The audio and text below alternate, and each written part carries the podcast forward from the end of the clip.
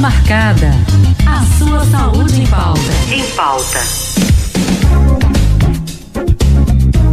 Nós vamos falar de infância hoje aqui no nosso momento de saúde, consulta marcada. A infância é aquela fase, não é, gente? De explosão ali de descobertas. E não é só para as crianças, não, viu? Os pais, os responsáveis ali também experimentam todos os dias essa sensação de verdade de aprender algo novo ali com os pequenos. Mas existe uma observação e também atenção que deve ter, ser, ser feita, né? Ali com os detalhes, né? Que são importantíssimos para entender ali todos os sinais que essa fase, né? Do crescimento crescimento vai carregando, né? São marcos do desenvolvimento infantil. Então a gente vai falar sobre isso agora com quem entende do assunto. Na linha, eu estou com a cirurgiã pediátrica, doutora Amanda Lopes. Doutora Amanda, seja bem-vinda aqui ao Vida Leve. Boa tarde. Boa tarde, boa tarde a todos. Muito bem-vinda, doutora Amanda. Muito obrigada desde já aqui pela atenção dispensada ao nosso programa para falar não é, sobre esse assunto do desenvolvimento infantil. Doutora, eu já começo a nossa conversa aqui lhe perguntando o que seria esse marco não é, que eu citei aqui no início, o marco do desenvolvimento infantil. Veja, são parâmetros que a gente usa para acompanhar a criança em vários âmbitos: emocional, socioemocional, linguagem, a parte cognitiva e a parte motora. Em 2004, o CDC criou uma lista de marcos de desenvolvimento baseado nesses quatro patamares, com o objetivo de aprendam sinais e intervenha haja cedo, precocemente. O objetivo desse programa era identificar as crianças que precisariam de alguma avaliação terapêutica, algum acompanhamento terapêutico, porque tinha algum marco de desenvolvimento que não foi alcançado. E aí, desde 2004, a gente mantinha o uso dos mesmos marcos, dos mesmos parâmetros. E. Doutora Amanda? Doutora Amanda, a senhora consegue me ouvir? Acho que nós perdemos aqui a doutora. A gente vai tentar, tentar aqui a reconexão com a doutora Amanda Lopes, ela que é doutora ciru, é, neurocirurgiã pediátrica. Estamos falando aqui sobre o desenvolvimento infantil. Existe um marco que ali pode detectar alguns, alguns sinais que podem servir de alerta para o crescimento daquela criança. Então, é muito importante para os pais, os responsáveis, você que tem criança, não é que é responsável por uma criança, então também estar por dentro disso. Inclusive, você pode também mandar a sua pergunta. Se você tem alguma dúvida sobre esse assunto, você tem tem o seu pequeno ainda nessa fase de desenvolvimento, você pode mandar sua pergunta aqui agora pelo nosso WhatsApp, 3444-7979. A gente vai tentando aqui novamente. Enquanto isso, Elielma, eu vou abrindo aqui então o nosso WhatsApp, enquanto a gente vai reconectando aqui com a doutora Amanda, porque a gente marcou essa consulta para você. Deixa eu ver quem está participando aqui. Não sei se já tem pergunta, mas é a Maria das Dores. Ela é lá de prazeres. Ah, ela tá pedindo também Fregilson, meu Deus do céu. Se pedir mais de um de Fregilson, a gente repete Fregilson aqui. Maria dos Prazeres, boa tarde, família Rádio Linda. Eu quero ouvir a Calma Minha Tempestade com Fregilson, porque eu estou precisando, Anne, por uma tempestade mais que Deus. Estou passando por uma tempestade mais Deus está no controle. Amém. Assim seja. Um cheiro para vocês. Também aqui participando com a gente a Edilza. É, ela é lá do Ibura, Ibura de Baixo também já se colocando em oração. Daqui a pouquinho, às três da tarde, estamos juntos com o padre Adilson Simões. Estamos de volta, doutora Amanda. Olá, tá agora, agora, agora estamos de volta. A gente está aqui de volta, estava perguntando justamente sobre esse marco, não é, doutora, do desenvolvimento infantil. E esse marco, ele se divide ali em algumas categorias. Como é que a gente pode identificar? Isso, veja, como eu havia dito, em 2004 foi criada uma lista pelo CDC de 216 marcos, de acordo com cada faixa etária, baseado no desenvolvimento socioemocional, eh, cognitivo, no desenvolvimento de linguagem e na, no desenvolvimento motor. São características nessas quatro classes. Em 20 anos não havia tido alteração nesses marcos.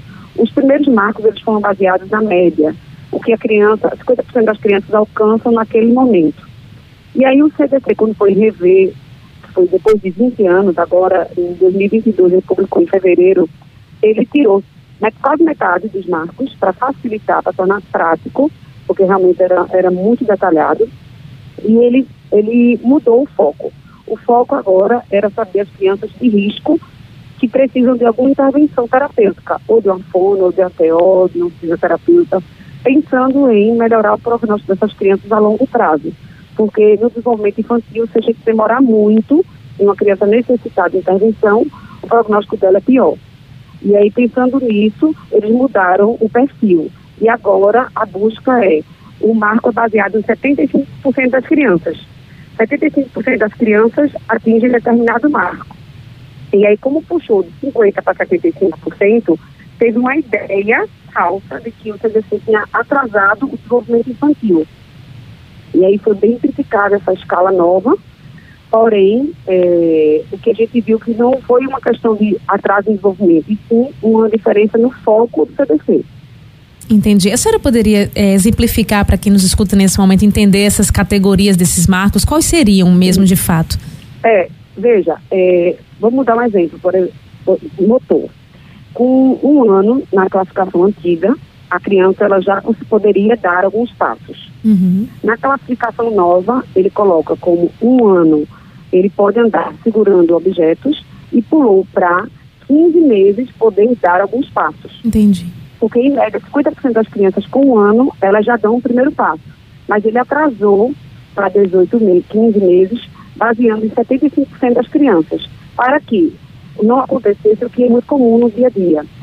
Se a mãe ou o pediatra identifica uma criança que não atingiu determinado marco de desenvolvimento, como ele pode estar na média, ela diz, não, vamos esperar mais um pouco, porque 50% atinge e 50% não atinge. Vamos esperar mais um pouco para ver se aquela criança atinge aquele marco. E aí esse esperar um pouco é que atrasa o diagnóstico e atrasa a intervenção. A partir do momento que a gente muda para 75% das crianças com 15 meses, elas já andam sem apoio. Se seu filho tem 15 meses e não, não, não atingiu isso, em consulta com o pediatra, ele vai direcionar para o profissional responsável. Então Perfeito. a criança vai ser, ela vai ser acolhida, avaliada e vai ser trabalhada mais precocemente. Então a gente vai deixar de esperar para ver. E essa conduta é que realmente o mundo todo está é, tentando tirar da cabeça dos pais e dos terapeutas. Isso muito importante, né? A profilaxia fica muito mais eficaz. E, doutora, nesse processo todo, a família ali é de verdade uma peça fundamental, não é? Para esse desenvolvimento ali na primeira infância, que vai de, de qual isso. idade? Do neonatal até os seis anos, é isso? É essa, é essa margem? Exatamente. Aí o que, é que a gente precisa? Os pais é que precisam, a gente tem que tornar isso popular. Uhum. Os pais são os primeiros a, a entender os sinais. Então, os pais têm que conhecer essas listas para que eles possam mês a mês acompanhar, junto com o pediatra, porque no começo, no, no primeiro seis meses, todo mês a criança está no pediatra. Depois ele vai ficando malzinho e as consultas ficam mais espaçadas. Uhum. Mas a gente precisa que os pais acompanhem e percebam se há algo diferente. Percebeu que tem algo diferente, marca consulta com o pediatra e já questiona ele questionando o pediatra, ele vai encaminhar para um profissional, um neurologista, um neurocirurgião, ou um fisioterapeuta, ou terapeuta ocupacional, a depender do problema identificado. Entendi. E nesse caso, nesse período, o, tem alguma coisa que precisa ser evitada, doutora, de repente, nessa observação que de fato é muito importante? Como assim precisa ser evitada no. É, porque as, os pais estão ali acompanhando a criança. Mas existe alguma coisa que ele possa evitar, por exemplo, alguns, alguns de talvez exigir demais da criança, tendo esse marco como referência? Não, veja, esse é o marco de, de referência. Então a gente espera que a criança alcance. Uhum. Mas vai também do histórico todo que a criança tem, né? Então você vai ver que 75% das crianças do meu filho não está alcançando, o que há, o que, é, que há de errado? Foi alguma prematuridade? Foi algum problema na gestação? Então a gente precisa conhecer. Não é que todo mundo vai precisar de tratamento, mas é um sinal de alerta que precisa ser questionado. O que a gente não pode é ver que tem alguma coisa que está fora do esperado e não procurar saber o que está acontecendo. Entendi. Entende? A gente precisa Entendi. conhecer melhor para os pais identificarem, eles precisam conhecer esses marcos. Que aí vai da consulta com o pediatra, da orientação do pediatra e também no próprio site da CDC a gente tem essas listas disponíveis. Muito bem, então a observação é muito importante. E nos quadros, doutora, que a criança ela tende ali a ser diagnosticada com algum problema, quais são os sinais que geralmente ficam ali mais perceptíveis? Veja, é uma geralmente atraso motor, atraso uhum. na fala, uma criança que tem dificuldade de, de socializar, a criança que ela não tem interesse por outra criança, uma criança que, assim, o que eu vejo no consultório é muita criança exposta à tela excessivamente. Então, ela prejudica a criança no âmbito sociolinguístico. Então, assim, se você a criança tem um comportamento que foge do esperado, os pais têm que encaminhar para o pediatra, tem que marcar uma consulta, tem que chamar a atenção e precisa ser avaliada. Entendeu? São muitos marcos. É de 216, uhum. eles diminuíram mais ou menos na metade, mas ainda fica cento, cento e poucos marcos. E aí, para cada faixa etária, a gente tem o que é esperado. Entendi. E isso pode acompanhando a criança como um todo. Sim, sim, isso ao longo do tempo, né? Os pais vão ali observando. E teria algumas dicas, doutora, que a senhora poderia deixar aqui para os nossos pais responsáveis que estão nos escutando, para ali observarem melhor suas crianças, se também tem alguns estímulos que também podem ser feitos? É, veja, o principal é que o, o pai e a mãe tem que ele tem que determinar um tempo no dia para brincar com a criança. Uhum. Porque o desenvolvimento infantil é, tem que ocorrer de forma lúdica. Entendi. E a maior parte das brincadeiras em si já são estímulos. Porque o estímulo tem que estar relacionado ao prazer. Não pode ser uma obrigação nessa faixa etária. Então o estímulo tem que ser o brincar. É o, é o sentar com a criança. Quando o menorzinho é cantar, é dançar, é brincar de, de esconder o rosto e aparecer, é brincar de se esconder, de achar, é brincar de pintar, de desenhar. Você só vai identificar alguma coisa errada se você chegar perto do seu filho. Evitar as telas, evitar não só que a criança fique na tela, mas evitar que o adulto esteja o tempo todo no celular, porque aí diminui a interação com o uhum. outro.